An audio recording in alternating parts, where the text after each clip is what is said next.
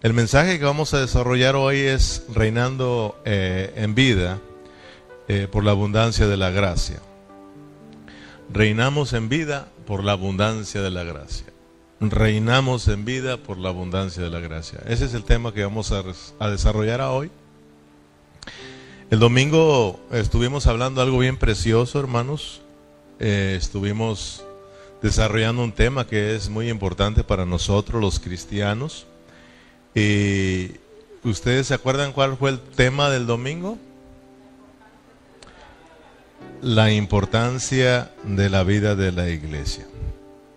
Fíjate que la vida de la iglesia, o sea, vivir como cristianos, vivir como cuerpo de Cristo, eh, como familia de Dios juntos, trabajar juntos, servir al Señor juntos, esto es muy importante. Eh, ¿Por qué es importante, de acuerdo a lo que estudiamos el domingo, por qué? ¿Qué aprendió usted? ¿Por qué es importante el, el vivir de la iglesia, el vivir práctico de la iglesia?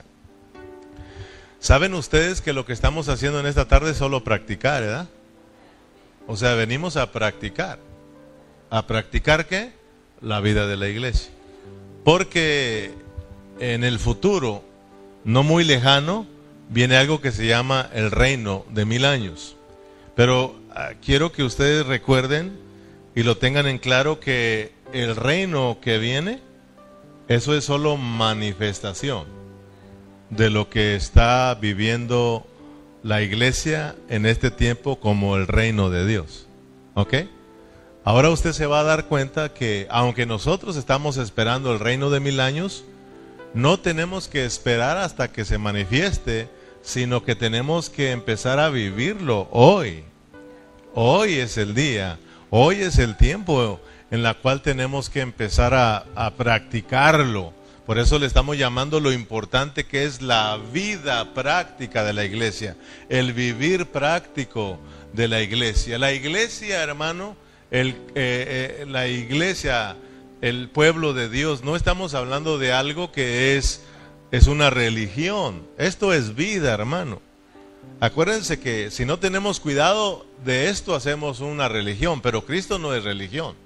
Tú y yo nos formamos nuestra propia religión y eso cansa, tarde que temprano cansa. Cansa. ¿Verdad? Y acuérdate que Cristo no cansa, al contrario, nos da descanso. ¿Verdad? Él es nuestro descanso, nuestro reposo. Pero esto, este asunto de la iglesia es un asunto de vida, hermanos, de vida. O sea, yo quisiera que ustedes me, me alcanzaran a captar que esto es un asunto de vida. Por ejemplo, Abel, de repente tú estás trabajando y te llega el momento en que tienes hambre, ¿sí o no? Porque es un asunto de vida.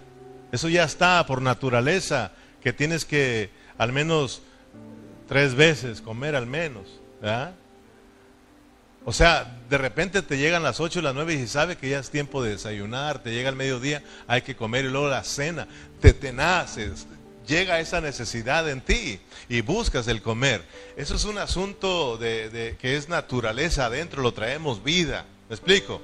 Pues la vida de la iglesia, servir al Señor, estar acá, así tiene que ser. Si no te nace a ti, entonces algo anda mal ahí contigo. Porque yo desde que desperté sé que tengo que estar acá.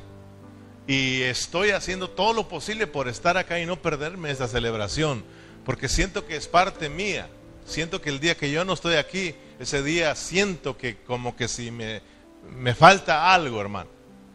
Entonces, hablamos de lo importante que es la vida práctica de la iglesia.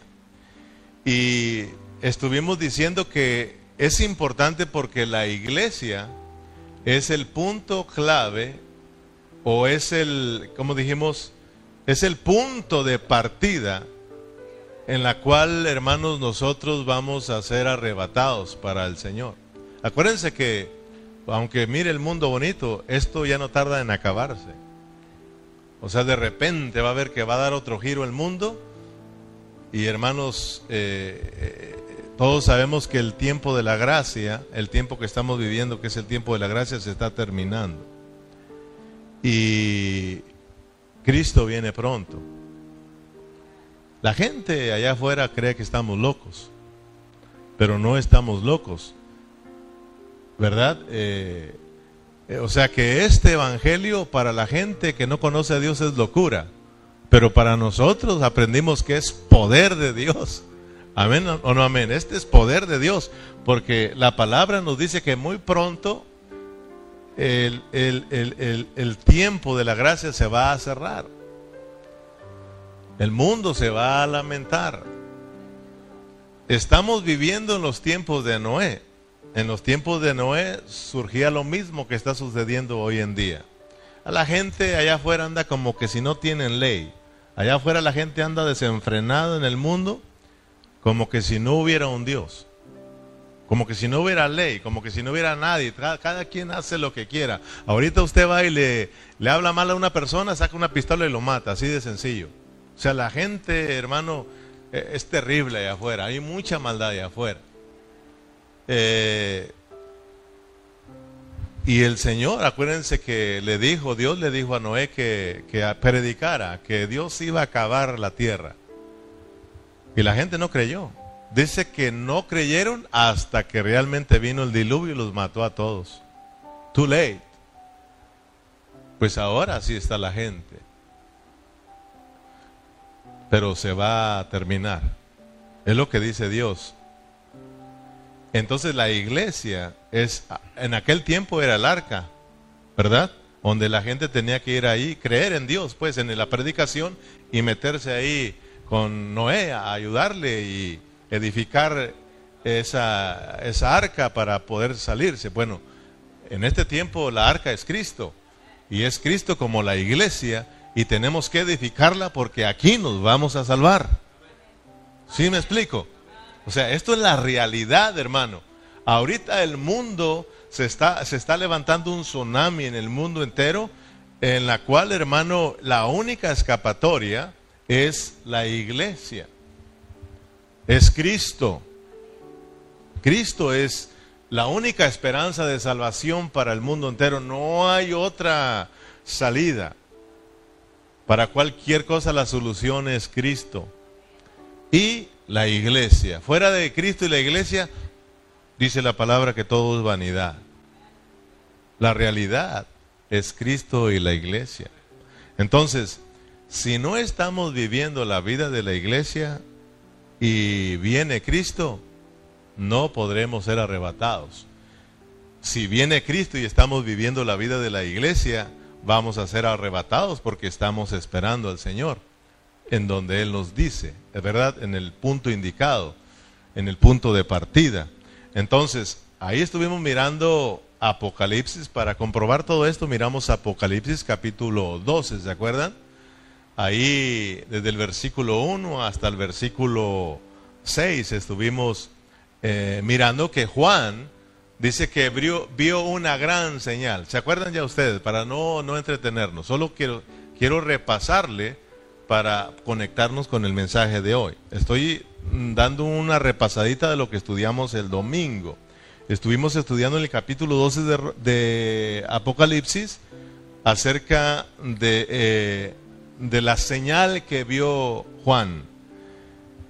Y miramos que esa señal, él menciona tres cosas importantes. Número uno, menciona a una mujer que está encinta, es decir, está embarazada, ¿verdad? Y luego dice que también eh, menciona a un gran dragón que está enfrente de la mujer esperando que nazca el hijo varón para, para, para devorarlo, para matarlo, ¿verdad? Y en tercer lugar miramos pues al hijo varón que, nace y es arrebatado. Entonces, para ahí, para, eh, sobre esas citas, sobre esos versículos, ahí nosotros pudimos comprobar que lo que estamos hablando es cierto, que la iglesia es el punto de partida. Por ejemplo, miramos a esa mujer que está embarazada. Eh, Liz, ¿qué, ¿a quién representa esa mujer? a la iglesia, ¿verdad? Acuérdense que lo estudiamos, ya lo hemos estudiado una y otra vez. La mujer esa que está embarazada, que está encinta, ella representa a la iglesia, la iglesia universal. Es la iglesia de Cristo. Esa mujer es la iglesia. La iglesia es la novia. Nosotros somos la novia. Como mujer, eh, estamos hablando espiritual, somos la novia, somos la esposa de Cristo. Amén. Entonces, eh, aprendimos pues que esta mujer representa la iglesia que está en todo el mundo, pero que es representada por todas las iglesias locales. O sea, cada iglesia local que está en cada ciudad, todas juntas forman la única iglesia que Dios compró, que existe. No hay dos iglesias, solo hay una iglesia, pero se compone de todas las iglesias locales que están extendidas en cada ciudad. Amén. Ahora, esta, esta, esta mujer, hermana Yanine, esta mujer está encinta. ¿Qué significa que está encinta? ¿Qué significa que está embarazada?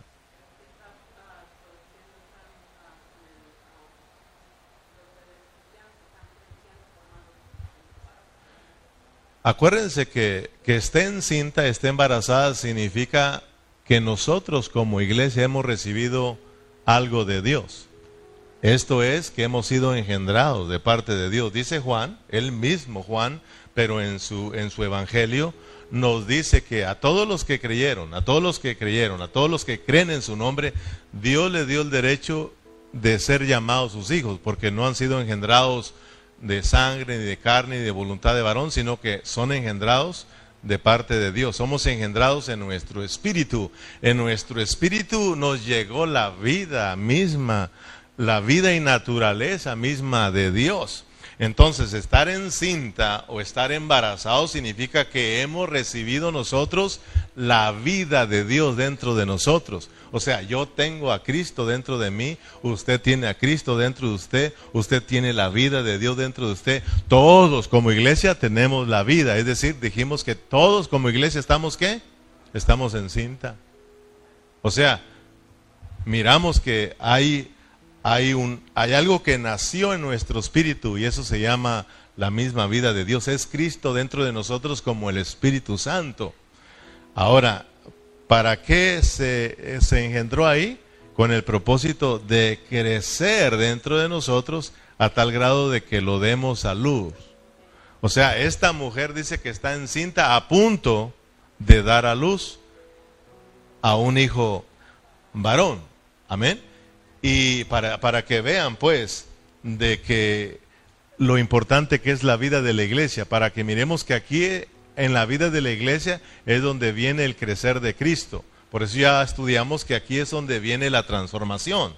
A medida que vamos creciendo o que Cristo va creciendo en nosotros, va surgiendo una transformación en nosotros. O sea, calle se empieza a ver menos y se empieza a ver más Cristo en mí. Amén o no amén.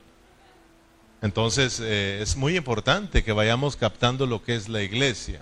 Ahora bien, miramos en segundo lugar eh, al dragón, que es el mismo diablo, ¿verdad? Ah, en, Génesis es la serpiente, en Apocalipsis es dragón porque ya creció todo. Ya creció, allá es la semilla, acá ya está para cosechar todo, ya está crecido en Apocalipsis. Por, por eso miramos el, el, dragón, ¿verdad? Que es, que es el mismo diablo dice que él está a punto, está esperando que nazca el hijo para devorarlo. Ahora yo les pregunto, eh, hermano Lorenzo, ¿por qué Satanás está tan interesado de, de devorar a ese hijo varón? Porque no está interesado en devorar a la mujer. Si se dan cuenta, no está interesado a devorar a la mujer. Está interesado en devorar lo que está dentro. ¿Ok? Está interesado o lo que quiere él es devorar al hijo. ¿Por qué? Porque Satanás sabe que el hijo varón es el que lo va a vencer. Amén, es el que lo va a subyugar. Por eso él no quiere que el hijo varón nazca. Entonces, aprendamos pues lo que quiere hacer Satanás hoy en día con nosotros como iglesia. No quiere que usted crezca. No quiere que el Cristo que está dentro se desarrolle, por eso siempre está estorbando. Entonces le va a estorbar mucho a que no venga a la iglesia. Yo les dije el domingo, acuérdense hermano, o sea, que todo el tiempo que usted es estorbado para no venir a la iglesia es el mismo diablo que le está estorbando porque él no quiere que el Cristo que traiga adentro se desarrolle. Él quiere que seamos todos descuidados como cristianos en nuestra vida espiritual. O sea, a Satanás realmente lo que le va a preocupar es cuando un cristiano verdaderamente empieza a crecer dentro de la iglesia. Porque él sabe que ese o esos cristianos que están creciendo son suficientes para que Dios pueda vencer al diablo. Amén. Dijimos que la mujer es la parte débil y el hijo varón es la parte fuerte de la iglesia. Por eso a Satanás le importa los que están débiles. Él ya sabe que ahí los tiene.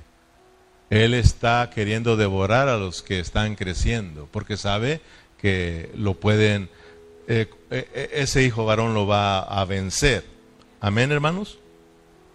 Ahora, por eso es importante la vida de la iglesia. Miren, yo les he dicho que muchos cristianos pasan por la iglesia, pero la iglesia no pasa por ellos. ¿A cuántos cristianos no ha mirado usted pasar por acá? Pero a muy pocos la iglesia pasa por ellos. No es lo mismo aunque, aunque usted pase por la iglesia y la iglesia pase por usted. O sea, para que me entiendan, no es lo mismo que yo pase por arriba de un trailer a que un trailer pase por arriba de mí. Si yo paso por arriba del trailer no pasa nada. Pero ¿qué tal si el trailer pasa por arriba de mí? Ahí me quedo. Ahí me quedo y ya no me muevo. Cuando la iglesia pasa por nosotros, aquí nos quedamos plantados, hermano. O sea, estamos hablando esto para para que miremos lo importante que es la vida de la iglesia, lo importante que debe de ser para nosotros estar aquí reunidos, hermanos. Amén. En tercer lugar, miramos que el hijo varón fue arrebatado al trono. Fíjate que después de que terminamos nosotros el domingo de predicar, hablábamos con algunos hermanos y estábamos, en ellos estaba el hermano Berna, y Berna siempre tiene buenos remas. Siempre que él habla la palabra, tiene buenos remas, y por eso yo le presto mucha atención, porque a mí me interesa aprender y agarrar los remas. Y yo, yo oro, creo, yo créame que yo siempre he orado por Berna. Yo le digo, Señor, Berna tiene que estar más predicando que estar allá en la máquina. Él puede trinear a otro, pero yo no sé por qué se esconde allá. Pero realmente no solo yo le han dicho los varios que tiene que estar aquí predicando, porque Dios lo usa y tiene un corazón para la palabra, hermano. Y cada vez que abre su boca, a mí al menos me bendice porque suelta remas que yo los estoy esperando, hermano.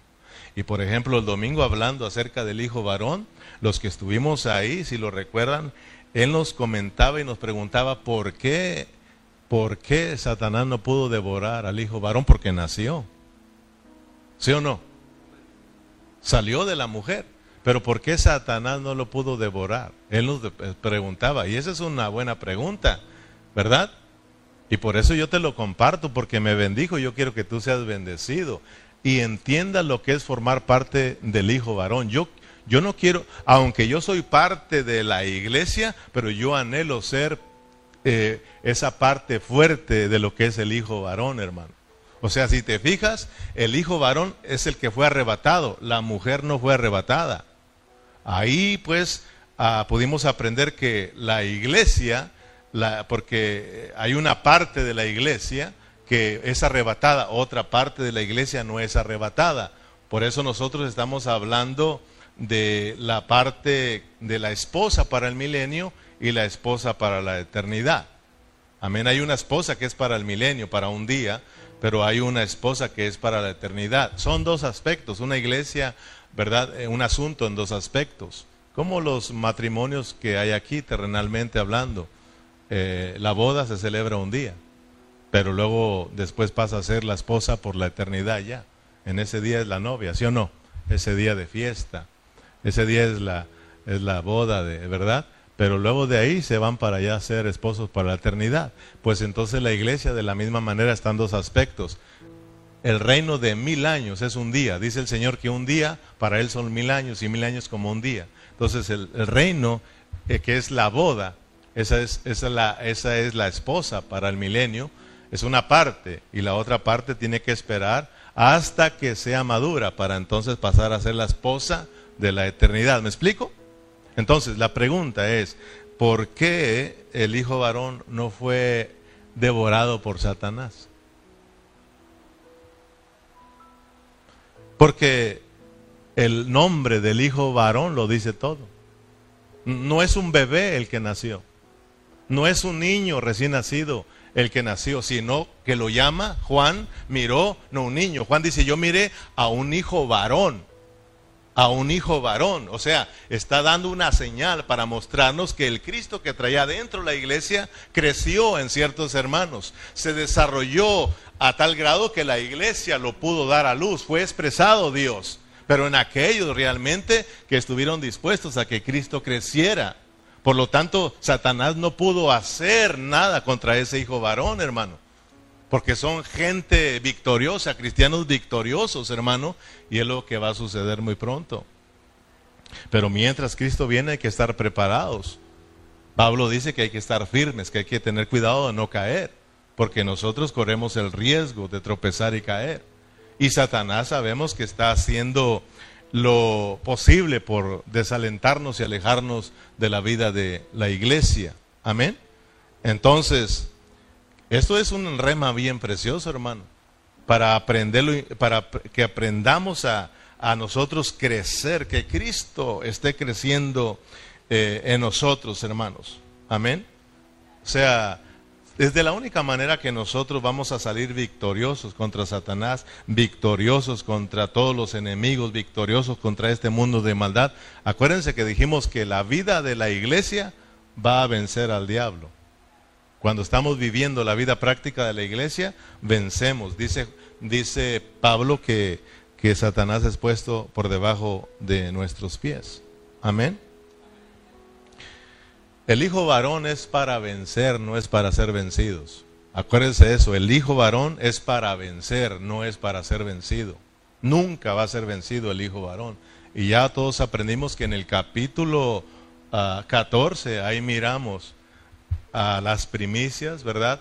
A, a, esto, a todos estos vencedores, habidos y por haber, vivos y muertos, ellos siguen al Cordero, ¿verdad? Siguen al Cordero. Fíjese, no siguen al Rey de Reyes, no siguen al Dios Todopoderoso, siguen al Cordero, porque van a reinar con Él. Amén. Ahora, con esto en mente, ya ahora podemos nosotros entrar al mensaje de hoy, porque hoy vamos a hablar acerca de que reinamos en vida por la abundancia de la gracia. Por ejemplo, si vamos a Romanos capítulo 16, versículo 17. Romanos capítulo 16, versículo 17. Vamos a leer hasta el versículo 20 para que le, entendamos un poco más. ¿Lo tienes?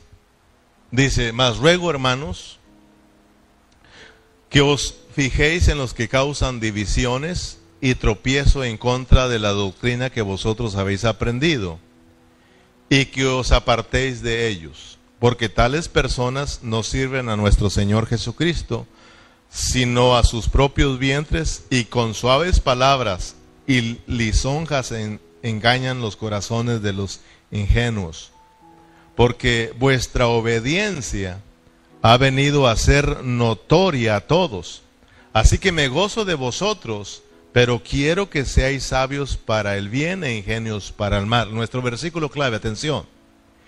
Y el Dios de paz aplastará en breve a Satanás bajo vuestros pies. Léalo conmigo. La gracia de nuestro Señor Jesucristo sea con vosotros. Fíjate bien, yo te dije que esta partecita yo la iba a dejar para el último. Y hoy llegó el día en que te la quiero enseñar porque es muy importante. El asunto de este asunto de la gracia es muy importante que cada uno de nosotros lo entendamos. Ya lo hemos hablado. Desde el día en que yo me enfermé, hace ya bastantes años que me operaron de cáncer en, en mi riñón, yo fui muy tratado por Dios en esa operación. Y Dios me mostró lo que es su gracia. Entonces, pero cada vez que tocamos este asunto de la gracia, Dios se revela y pues se nos pone más claro este asunto. Acuérdense que el pastor Lalo dice que en la repetición está el, aprendizaje. Si, si nosotros no, no estamos abundando en la gracia, Pablo dice, la gracia de nuestro Señor Jesucristo sea con vosotros. O sea, si nosotros no estamos abundando en la gracia, nosotros, hermanos, realmente no vamos a poder, no vamos a ser arrebatados, ni vamos a ser cristianos victoriosos. Siempre vamos a ser cristianos que vamos a estar siempre en derrota, siempre derrotados. Usted, sabe de hermanos que siempre viven derrotados, derrotados. Y para eso Dios no nos llamó. Entonces, la gracia tiene un, un, lugar muy especial para que seamos victoriosos y para que nosotros vivamos la vida de la iglesia. Fíjate, Pablo está hablando de la vida de la iglesia. Saludos, saludos, saludos, saludos, saludos. Dice Pablo, si ustedes viven la vida de la iglesia, Satanás es vencido. Y lo dice, la gracia de nuestro Señor Jesucristo sea con todos vosotros, porque Pablo sabía lo importante que es la gracia para ser una iglesia victoriosa, para ser cristianos victoriosos. Amén. Romanos capítulo 5, vamos a ir para atrásito porque en el capítulo 5 Pablo menciona esta gracia. En Romanos capítulo 5 versículo 17 tú te vas a recordar que ya lo leímos, ya pasamos por ahí pero es importante que retrocedamos un poquito para entender lo que está diciendo Pablo cuando él dice, la gracia de nuestro Señor Jesucristo sea con vosotros. Dice, pues si por la transgresión de uno solo reinó la muerte, mucho más reinarán en vida por uno solo, Jesucristo, léalo conmigo, los que reciben la abundancia de la gracia y el don de la justicia. O sea, fíjate, ¿para qué es la, la gracia? Para que reinemos en vida. O sea, la gracia es para que reinemos en vida. ¿Y qué es reinar en vida? ¿Qué es que seamos, reinar es que seamos reyes, pero ¿qué significa que eres rey? Un rey lo que hace es gobierna, un rey subyuga, ¿Sí o no?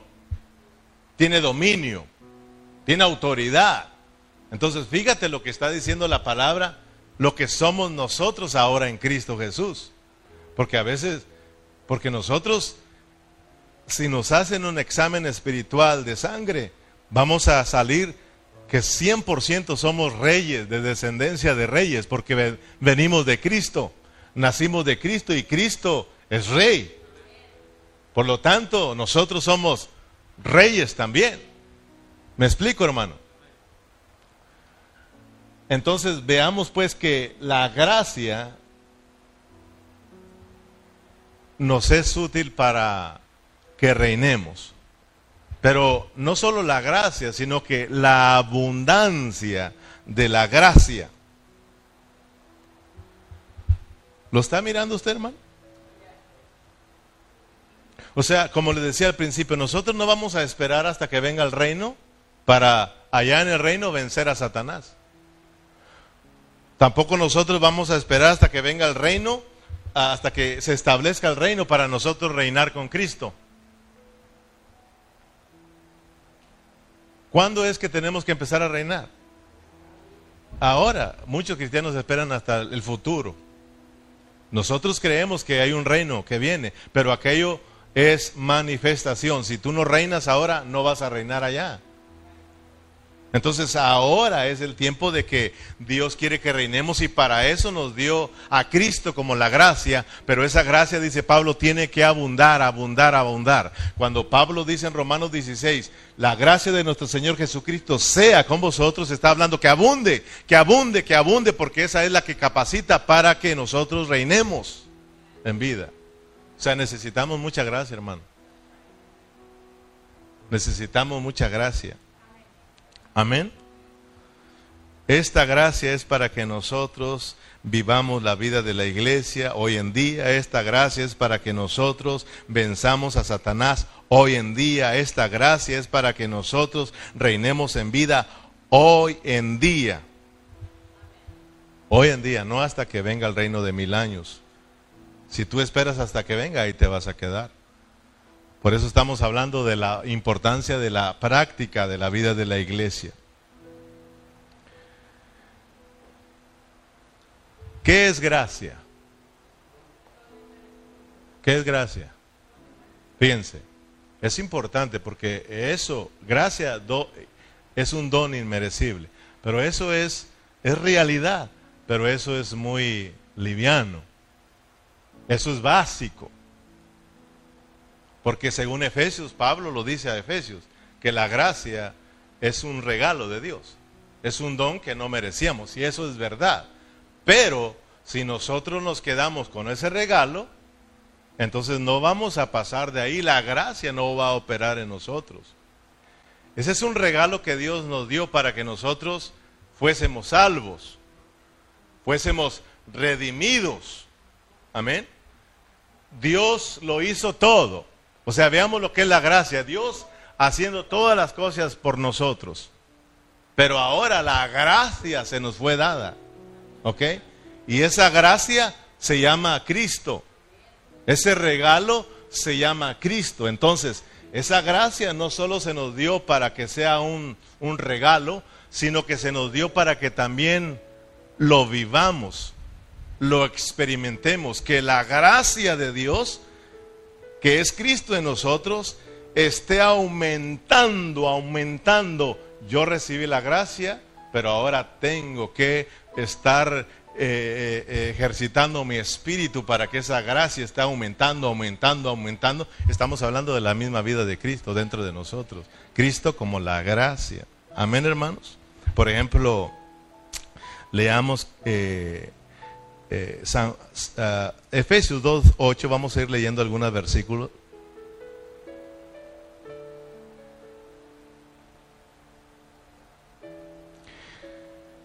Efesios 2.8, porque por gracia soy salvo. Por, fíjese, por gracia que soy salvos por medio de la fe y esto es don, este, este don es regalo y esto no es de vosotros, pues es un don de Dios. Ese es un regalo de Dios que nos dio para nosotros.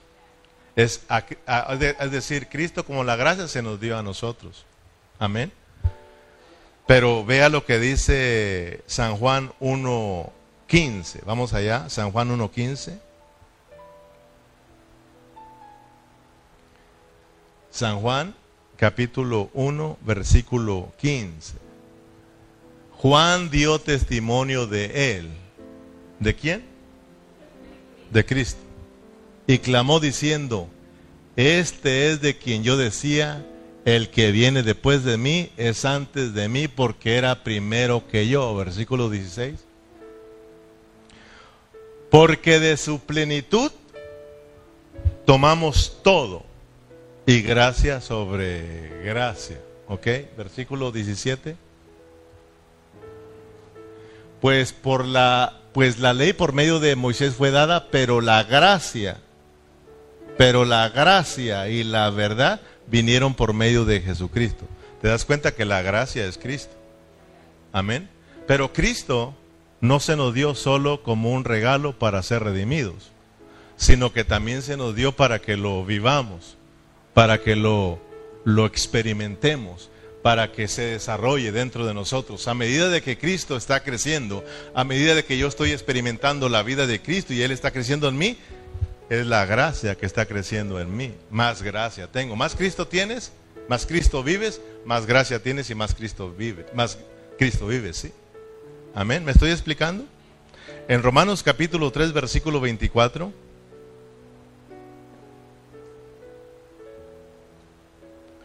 Y ahí vas a irte dando, eh, te, vas a ir dando cuenta de lo, que, eh, de lo que estamos enseñando. Para que no nos conformemos solo con el regalo de Dios, sino que Dios quiere que también nosotros lo vivamos. Si yo te doy un regalo, no es para que lo tengas en casa, sino para que lo uses también. Amén. Para que lo uses. Porque si te doy un regalo y no te lo miro, como que sí, y lo que le regalé, ¿dónde? Cristo se nos dio como un regalo para nuestra redención y salvación, pero también Dios quiere que nos vistamos de Él. Dios quiere que vivamos a Cristo como la gracia. En Romanos 3:24 dice, siendo justificados gratuitamente por su gracia, siendo justificados gratuitamente por su gracia, mediante la redención que es en Cristo Jesús. Amén. O sea, mire lo que Cristo como la gracia nos justifica, nos redime, nos salva. Pero ahora vamos un poquito más a Romanos capítulo 5, versículo 20 y versículo 21. Para que vea cómo Pablo va aumentando con este asunto de la gracia. Romanos capítulo 5, versículo 20 y versículo 21. Pero la ley se introdujo para que el pecado abundase, fíjate bien.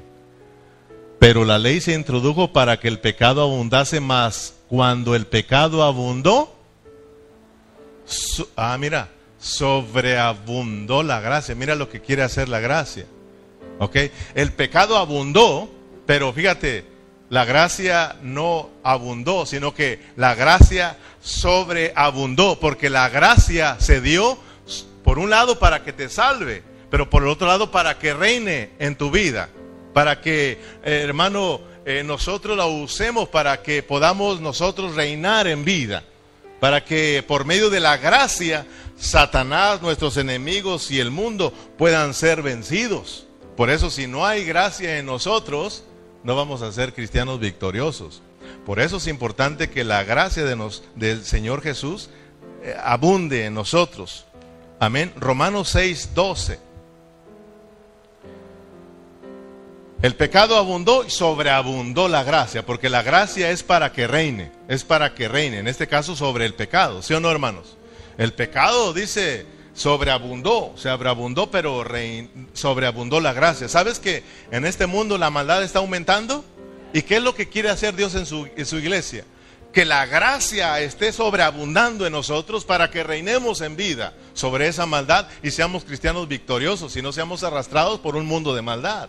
Los jóvenes están dormidos aquí, pero realmente ellos tienen que prestar atención porque ellos no son victoriosos si no dejan que Cristo crezca en ellos si, los jóvenes no les enseñamos a que tienen que aprender a vivir a Cristo, ellos siempre van a vivir derrotados allá en el mundo.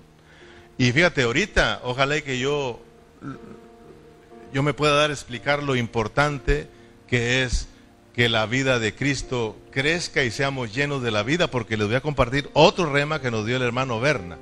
Mire, tiene Romanos 6:12. Dice, no reine pues el pecado en vuestros cuerpos, en nuestro cuerpo mortal, de modo que lo obedezcáis en sus concupiscencias. Ni tampoco presentéis vuestros miembros al pecado como instrumento de iniquidad, sino presentados vosotros mismos a Dios como vivos de entre los muertos, y vuestros miembros a Dios como instrumento de justicia. Porque el pecado no se enseñará de vosotros, pues no estáis bajo la ley. ¿Sí te das cuenta? Ya estamos en la gracia.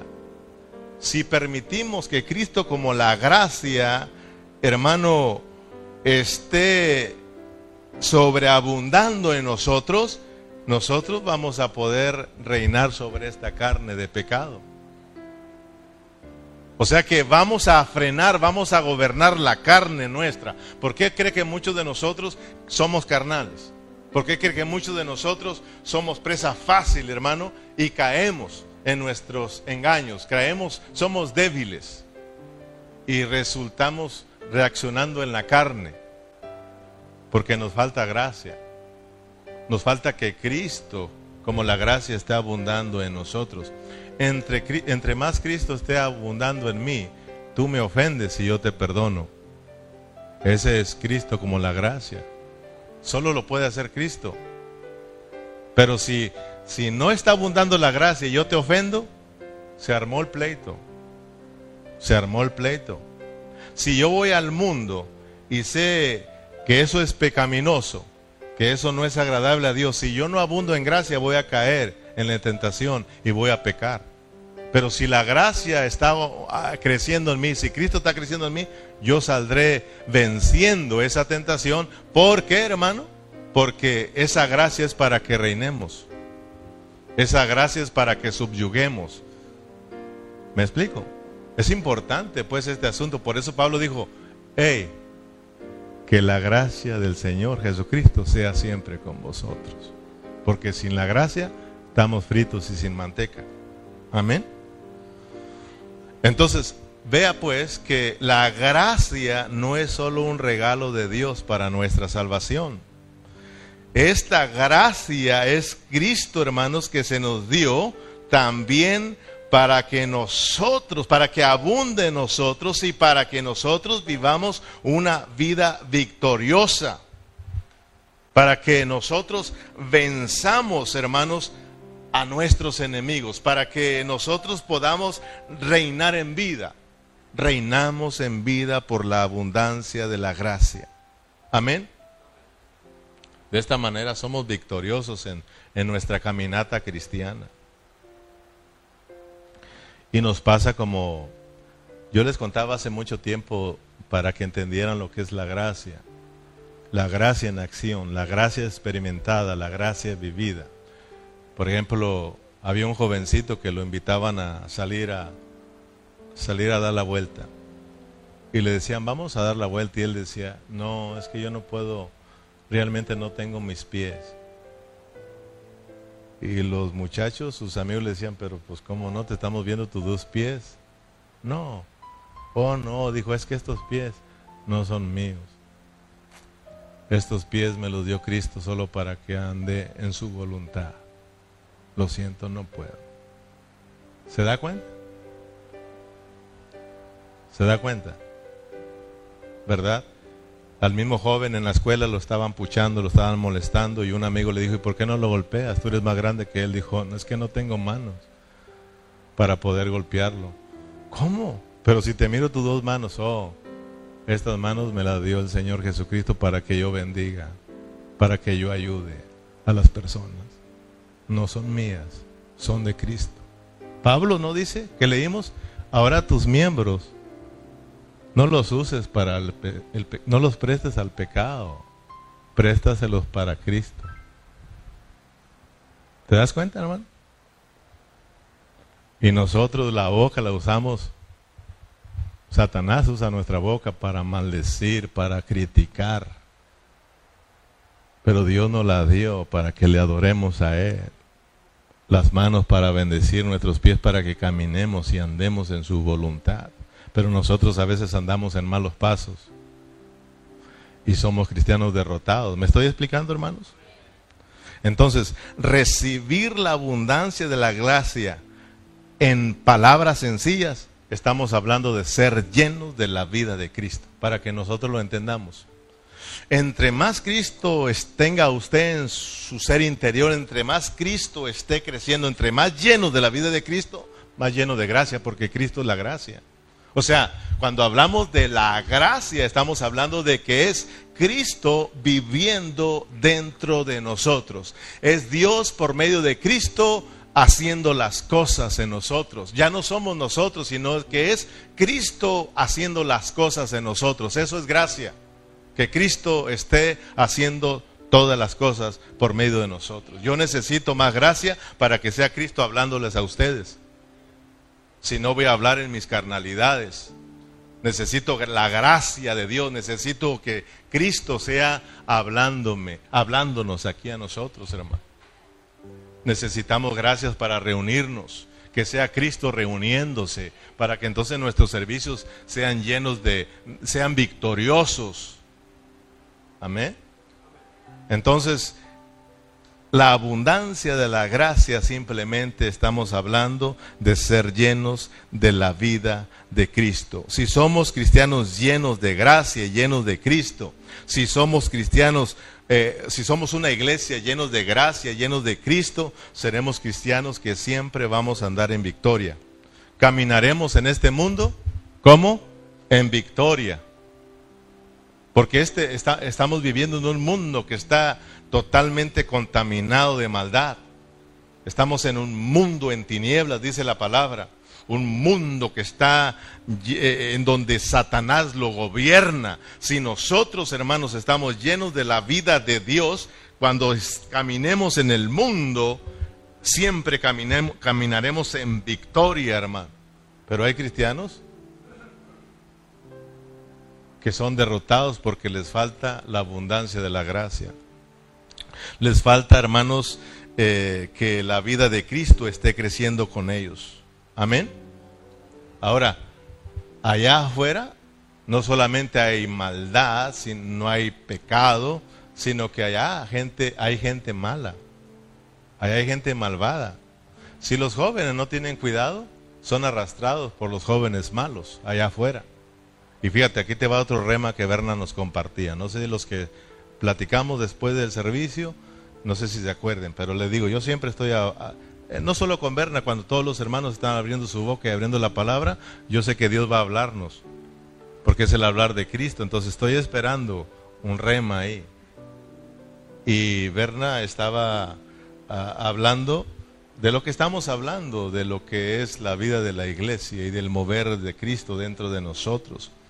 Y él nos compartía que es muy importante que nosotros estemos llenos del Espíritu Santo, que nosotros estemos llenos de la vida de Cristo, que los jóvenes estén llenos de la vida de Cristo.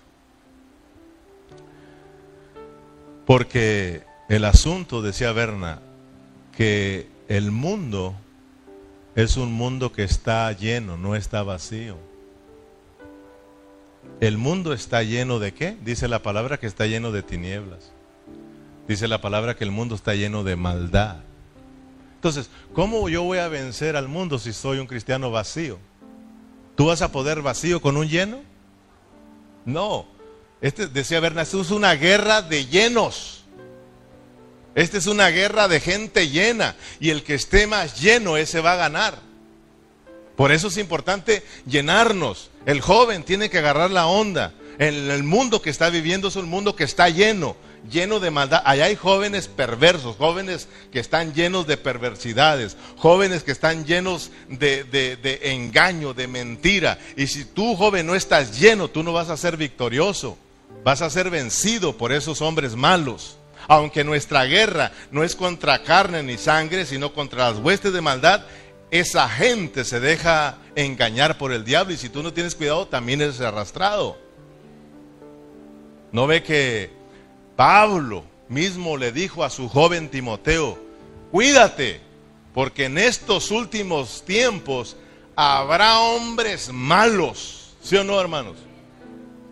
Apártate de ellos, pero lo vamos a lograr si nosotros somos llenos del Espíritu Santo, si nosotros somos llenos de Cristo, si nosotros somos llenos de la vida victoriosa. Mira, hay iglesias que están llenas de movimientos, conciertos, pero eso no los va a llevar a, ser victoriosos. Lo único que nos va a llevar a ser victoriosos es de que seamos llenos de Cristo. La Biblia nos habla muchas veces que seamos llenos, que seamos llenos, que seamos llenos, que seamos llenos, porque es una guerra de gente llena. Imagínate un cristiano que no está lleno de Cristo y sale y se junta con jóvenes que están llenos de perversidades, que son perversos, que son malos. ¿Cómo es que un joven va a salir victorioso? Se lo van a arrastrar. Amén. Lo mismo nosotros. ¿Cómo es que tú vas a salir victorioso cuando esa gente perversa si nosotros somos cristianos débiles, si somos cristianos que no estamos siendo llenos de la vida de Cristo? ¿Verdad que este es un rema importante que el hermano Berna nos dio? Yo, cuando él estaba hablando, dijo, amén. Le dije, esto makes sense, dijo el gabacho. O sea, una guerra de llenos. Pero la ventaja que tenemos nosotros, que la gracia se nos dio para reinar. Fíjate, el pecado aumenta, la gracia sobreabunda. El pecado aumenta, la gracia sobreabunda. La gracia es poderosa y no hay nada que la pueda vencer. Por eso tenemos que anhelar más de esta gracia y decirle, orar, Señor, lléname de tu gracia. Señor, crece en mí. Señor, que sea lleno siempre y estar dispuestos para ser llenos de la vida de Dios, para vencer allá afuera y para que se mire Cristo en nosotros. Fíjate qué bonito la gracia. Por un lado Cristo es expresado y por el otro lado es representado. Y cumplimos con el propósito de Dios. Amén, hermanos. Fíjate que si tú lees en, en, parece que es primera carta a Timoteo, o segunda carta a Timoteo, donde él le habla y le dice que tenga cuidado de esta gente. Amén. Amén, hermanos. Fíjate, fíjate que Satanás reina sobre este mundo. Y este mundo está lleno de maldad, lleno de mentira, lleno de pecado. Pero también te decía, en el mundo hay hombres malos. Amén. Pablo le dice a Timoteo, cuídate de los hombres eh, malos, hombres amadores de sí mismo, hombres avaros, hombres vanagloriosos, hombres soberbios, hombres blasfemos, hombres desobedientes a los padres, hombres ingratos, hombres impíos, hombres sin afecto natural, hombres implacables, hombres calumniadores, hombres interperantes, hombres crueles, hombres aborrecedores de lo bueno, hombres traidores, hombres impetuosos, infatuados, eh, hombres amadores de los deleites más que de Dios, hombre que tienen apariencia de piedad, pero niegan la eficacia de ellos. Y Pablo le dice a estos, evítalos. ¿Te das cuenta cómo está la gente allá? Mira, hombres llenos, llenos de maldades. Si yo soy un cristiano lleno, yo voy a ser lleno de la gracia, lleno de Cristo. Cristo es más poderoso. Dice que, que el que está dentro de nosotros es más poderoso que el que está allá afuera. Pero por eso hay que anhelarlo. Hay que, hay que ser llenos de esa vida preciosa para que entonces nosotros tengamos la victoria. Si yo sé que mi hijo o mi hija está creciendo en Cristo, yo no me preocupo porque sé que Cristo le va a dar la victoria. Pero si no, nos debe de preocupar, hermanos. Yo sé que mis hermanos, si están siendo llenos de la vida de Cristo, ellos van a ser victoriosos. Pero si no, eso me preocupa a mí como pastor. Por eso me preocupa que ustedes no estén prestando atención a lo que estamos enseñando, porque por allá a los cinco años después, fíjese hermano que aquí la palabra, digo hermano, hace 20 años que lo estudiamos hasta ahorita, gracias a Dios que ya lo entendió, ¿eh? gracias a Dios que ya lo entendió pero ya hace 20 años que lo estuvimos estudiando. Entonces es importante, hermano, que, que prestemos atención a lo que Dios está hablando. Entonces, recuerda, llévate esto en tu mente. Estamos en una guerra, pero no de gente vacía, de gente llena. Allá afuera todo el mundo está lleno de algo. Y a ti te dieron a Cristo para que te llenes de Él, para que seas un cristiano victorioso. En este caso, nos dieron a Cristo como la gracia para que abunde en nosotros y seamos victoriosos. Amén. Pongámonos de pie, vamos a pararle aquí. Llénate de Cristo, hermano. Deja que Cristo como la gracia crezca en ti. Busquemos al Señor cada día, no hay, no hay, no hay otra por la cual podamos vencer, hermano, solamente en Cristo. Dice Pablo, acuérdense que él mismo dijo que, que, que, nosotros en Cristo somos más, más que victoriosos, más que vencedores. Padre Celestial, le damos las gracias por tu palabra, Señor. Gracias porque nos hablas una vez más, Señor. Gracias porque hemos eh, mirado una vez más lo importante que es que es tu gracia en nosotros, Señor. Por eso el apóstol Pablo hablaba mucho de esta gracia, Señor. El Señor en, una ocasión dijo que Él trabajaba más que todos y de repente dijo, no yo, la gracia en mí. Porque Señor, esta es la que nos diste para que a través de ella podamos nosotros eh, no solo expresarte, sino también representarte, Señor.